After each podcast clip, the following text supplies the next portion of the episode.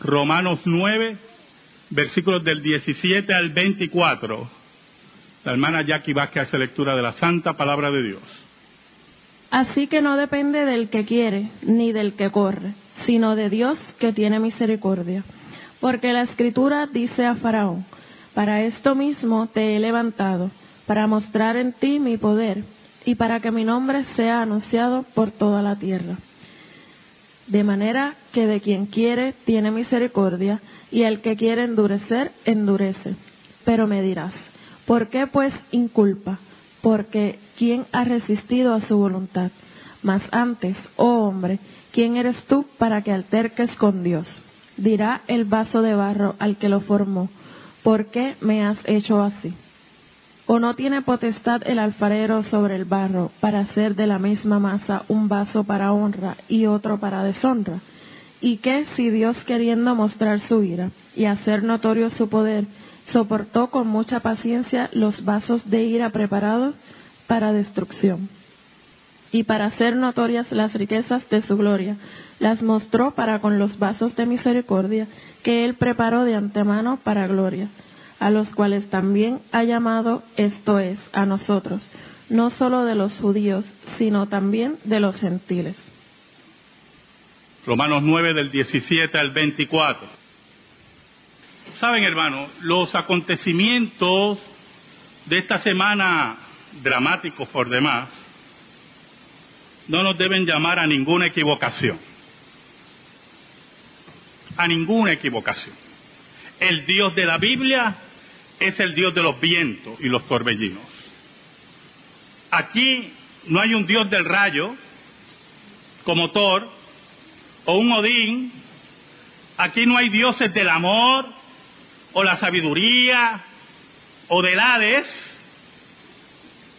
La revelación bíblica nos establece que nuestro Dios es el que, calma los vientos y la mar embravecida que ellos le obedecen.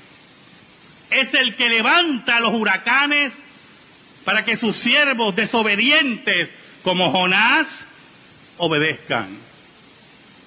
Jonás capítulo 1 versículo 4 dice, pero Jehová hizo levantar un gran viento en el mar y hubo en el mar una tempestad tan grande que se pensó que se partiría la nave. Dice Jonás que los marineros oraban a sus dioses, a sus dioses de madera, de piedra, sus dioses muertos, y no escuchaban. Y allí en medio de su paganismo, Dios le da una luz y dice, aquí pasa algo, porque nuestros dioses no gobiernan, Aquí tiene que haber algo que nosotros no hemos identificado. Y Jonás estaba dormido. Y allí fueron a buscarlo. No nos equivoquemos, hermanos. Dios es el que da y quita la vida. Y sus juicios son certeros. Dios es el que envía los huracanes los mueve entre el Caribe hasta Florida, desde San Juan hasta el antro de Miami Beach. Dios, su santidad, se cansa de la rebelión pecaminosa de los hombres. No nos equivoquemos. Es Dios el que abre la tierra en la rebelión de Coré y hace que la tierra trague a los enemigos de Moisés. Es el Dios que corrige, es el Dios que amonesta, es el Dios que es soberano sobre todas las cosas. Es el Dios que da vida y es el Dios que mata. Yo soy, dice la Biblia, el que da el ciego, el que da la vista. Yo soy el que tengo las llaves de la muerte y del Hades. Es hora de, de dejar afuera los deísmos de incredulidad de los apóstatas que nos rodean, diciendo que los huracanes son cosas naturales y que Dios no tiene nada que ver con eso, como si nuestro Dios fuera ciego, sordo y mudo, como si no tuviera control sobre todas las cosas, como dice la Biblia. Es el momento en el cual Dios nos prueba. A ver si estamos, estamos certeros para servir a nuestros hermanos cuando necesitan en este momento. Si necesitan no solamente de nuestra asistencia, posiblemente de nuestro bolsillo. Es el momento que Dios nos prueba, es el momento que Dios nos dice, aquí mando yo. Por eso, el versículo 17 dice lo siguiente. Pues las escrituras cuentan, y estoy leyendo en la nueva traducción viviente, pues las escrituras cuentan que Dios le dijo al faraón, he designado con el propósito específico de exhibir mi poder en ti y dar a conocer mi fama por toda la tierra. Dios levanta a Faraón, lo endurece en su pecado y envía las plagas contra los dioses egipcios, contra el mismo Faraón, para que el poder de Dios fuera glorificado y controla el viento y controla los insectos y controla las aguas, con el propósito de que su nombre sea glorificado. Porque el Dios que servimos es el único que tiene derechos absolutos sobre lo creado y es el único que tiene derecho de ser adorado.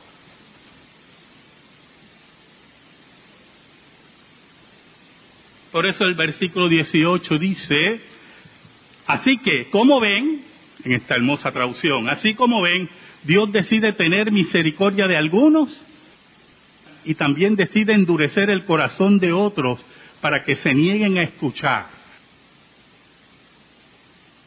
Claro que Dios tuvo misericordia con Puerto Rico. Pero como muy bien dijo el anciano, no por ser buenos.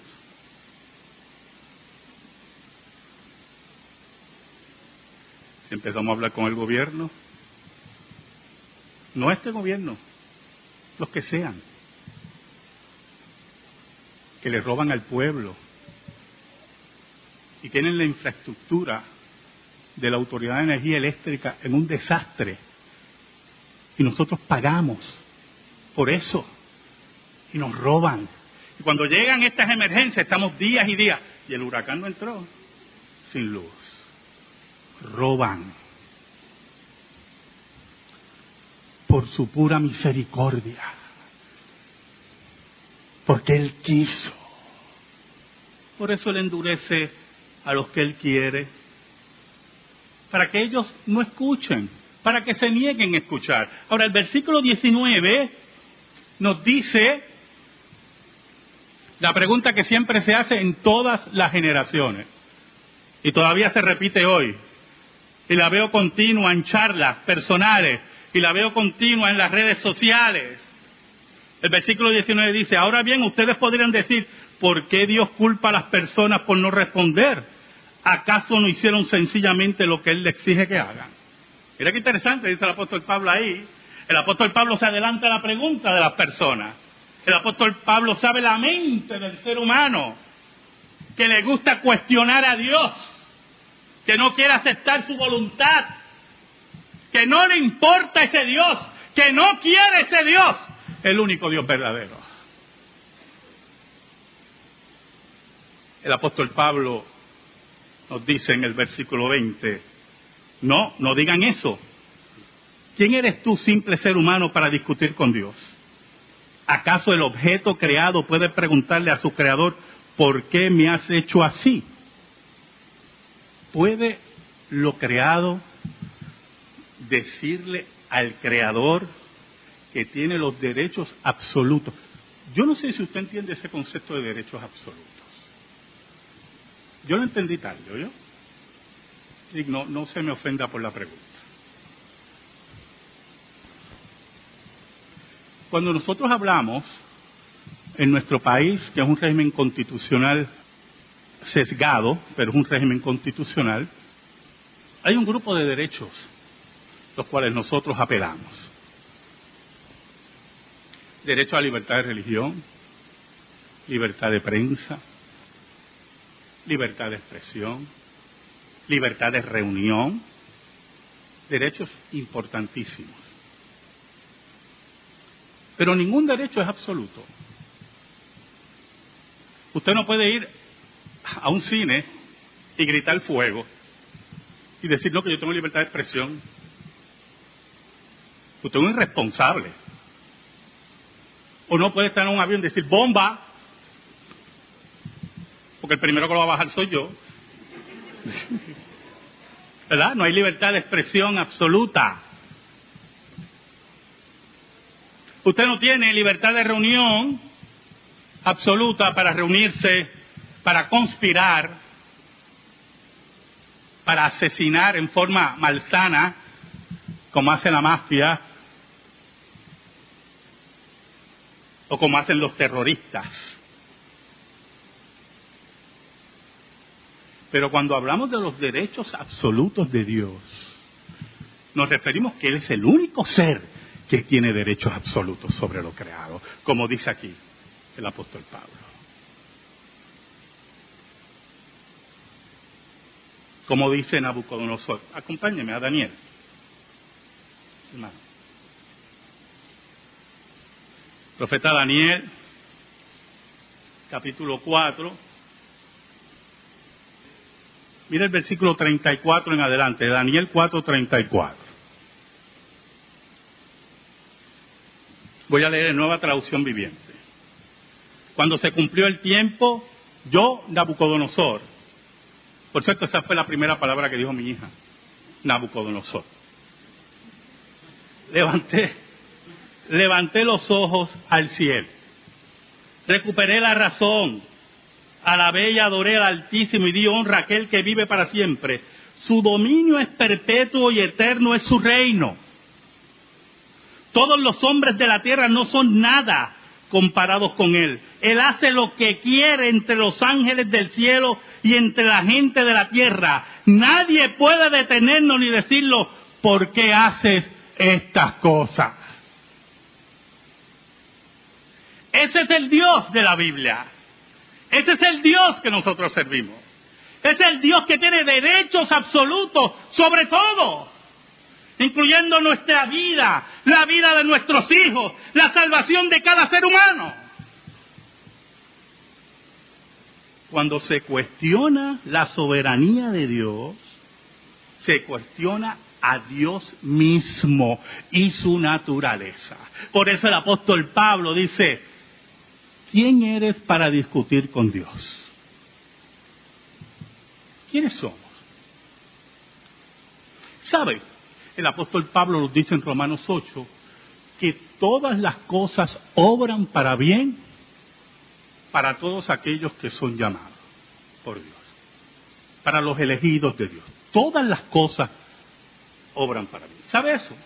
Eso es una promesa de Dios. Pero ¿quién determina, hermano, qué es lo mejor para nuestras vidas? ¿Usted? Dios sabe lo que es mejor para nuestra vida. Dios sabe lo que es el bien para nuestras vidas. Y si queremos en nuestra vida seguir creciendo como creyentes, como seres humanos, con los dones que Dios nos ha dado, tenemos que confiar en los actos soberanos de Dios y seguir su ley. Porque si rompemos su ley, hay consecuencias. Hay graves consecuencias para el creyente.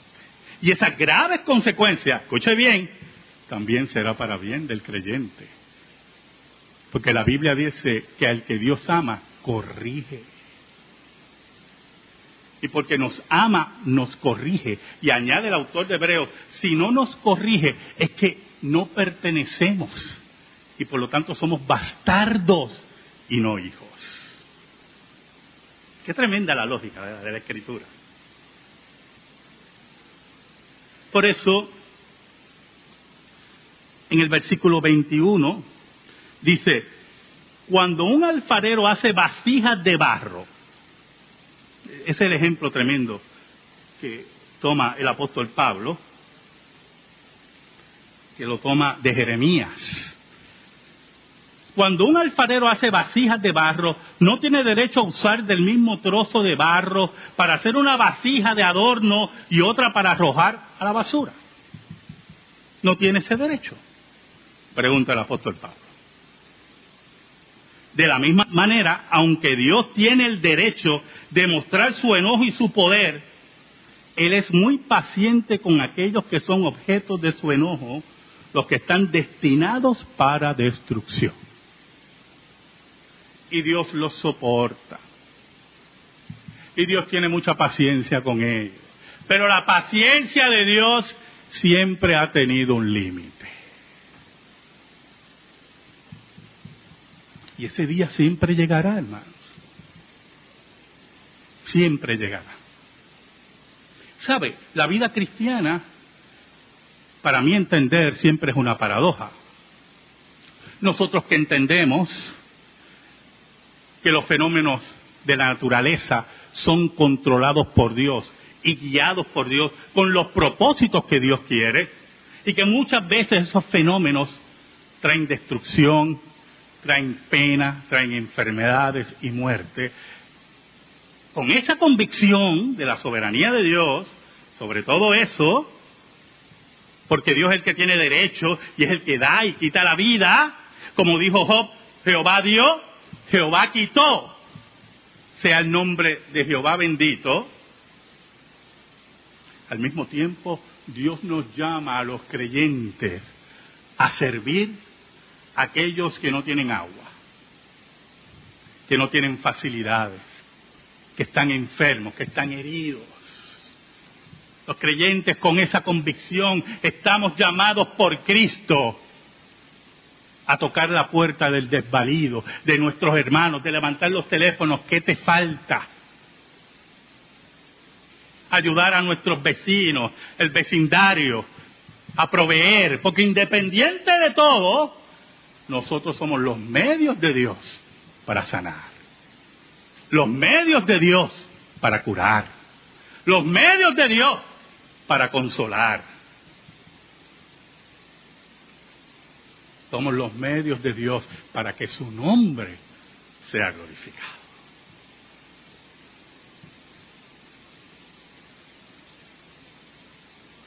En el versículo 23, el apóstol Pablo nos dice, lo hace para que las riquezas de su gloria brillen. ¿Sabe algo, hermano? Toda nuestra vida es para la gloria de Dios. Todo lo que nosotros hacemos es para la gloria de Dios. No es para que nuestros nombres brillen, es para que el nombre de Cristo brille. Porque los que buscamos la gloria personal, vamos a ser humillados. Pero aquellos que se humillan delante de Dios y esperan en Él, Él sabrá en qué momento ensalzarnos, dice la Biblia. Y aún ese levantar siempre será para la gloria de Dios. Su nombre debe brillar.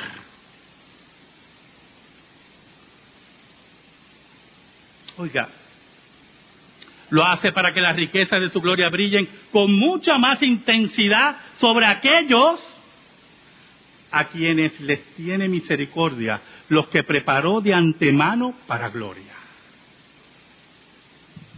Para que los miembros de esta casa, la iglesia de Dios, la iglesia del Dios viviente, columna y baluarte de la verdad, esté sostenida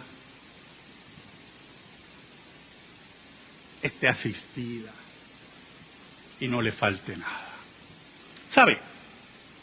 Esta mañana llegó Alberto y me dice, pastor, ¿le falta algo? Y yo vengo y le digo, tengo agua, pero no tengo luz. ¿Tú tienes agua y luz? Me dice, sí, ¿me puede dar un poquito de luz? Y entonces Él se rió un poquito, pero creo que se me ofendió. Yo estaba bromeando y le eché el brazo. No, no, Alberto, muchas gracias, muchas gracias. Muchas gracias por tu... Pero mira interesante. Él llega preguntándome si necesito algo. Sabiendo que el Dios soberano que nos suple, escuche bien, que nos suple, creemos que Dios nos suple, ¿verdad que sí? ¿Y usted cree que el agua va a caer en potes ya envasados enfrente a su casa?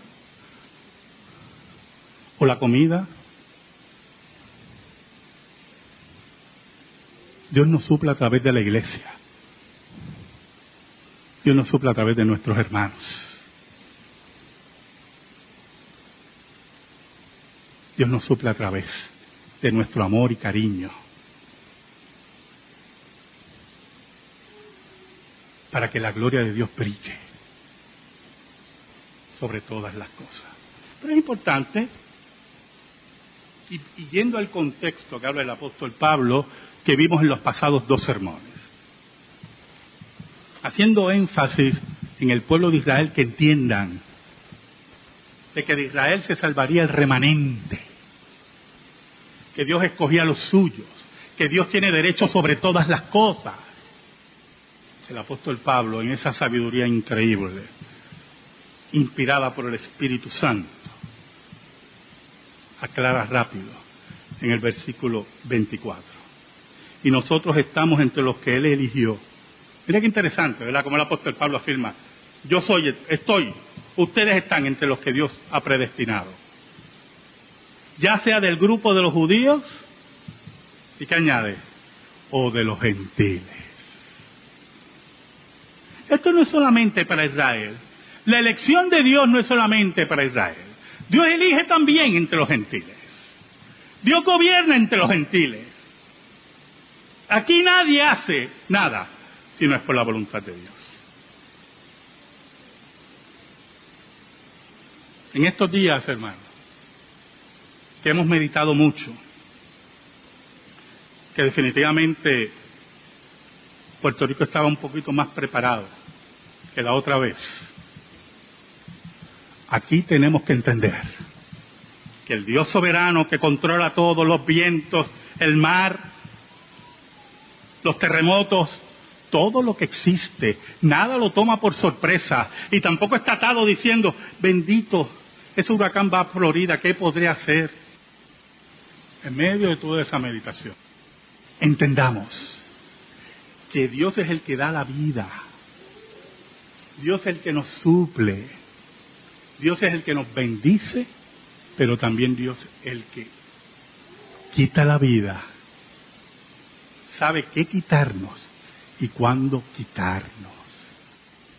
Y cuando ocurren todas esas cosas, tenemos que arrodillarnos y decir, digno eres de toda alabanza y de toda gloria, porque tú creaste todas las cosas y por tu voluntad existen y fueron creadas. Amén. Gracias te damos, Señor. Oh Señor, en esta hora, te damos gracias por tu misericordia, que no entendemos. Y te pedimos que humildemente aceptemos, aceptemos tu voluntad en nuestras vidas. Por Cristo Jesús.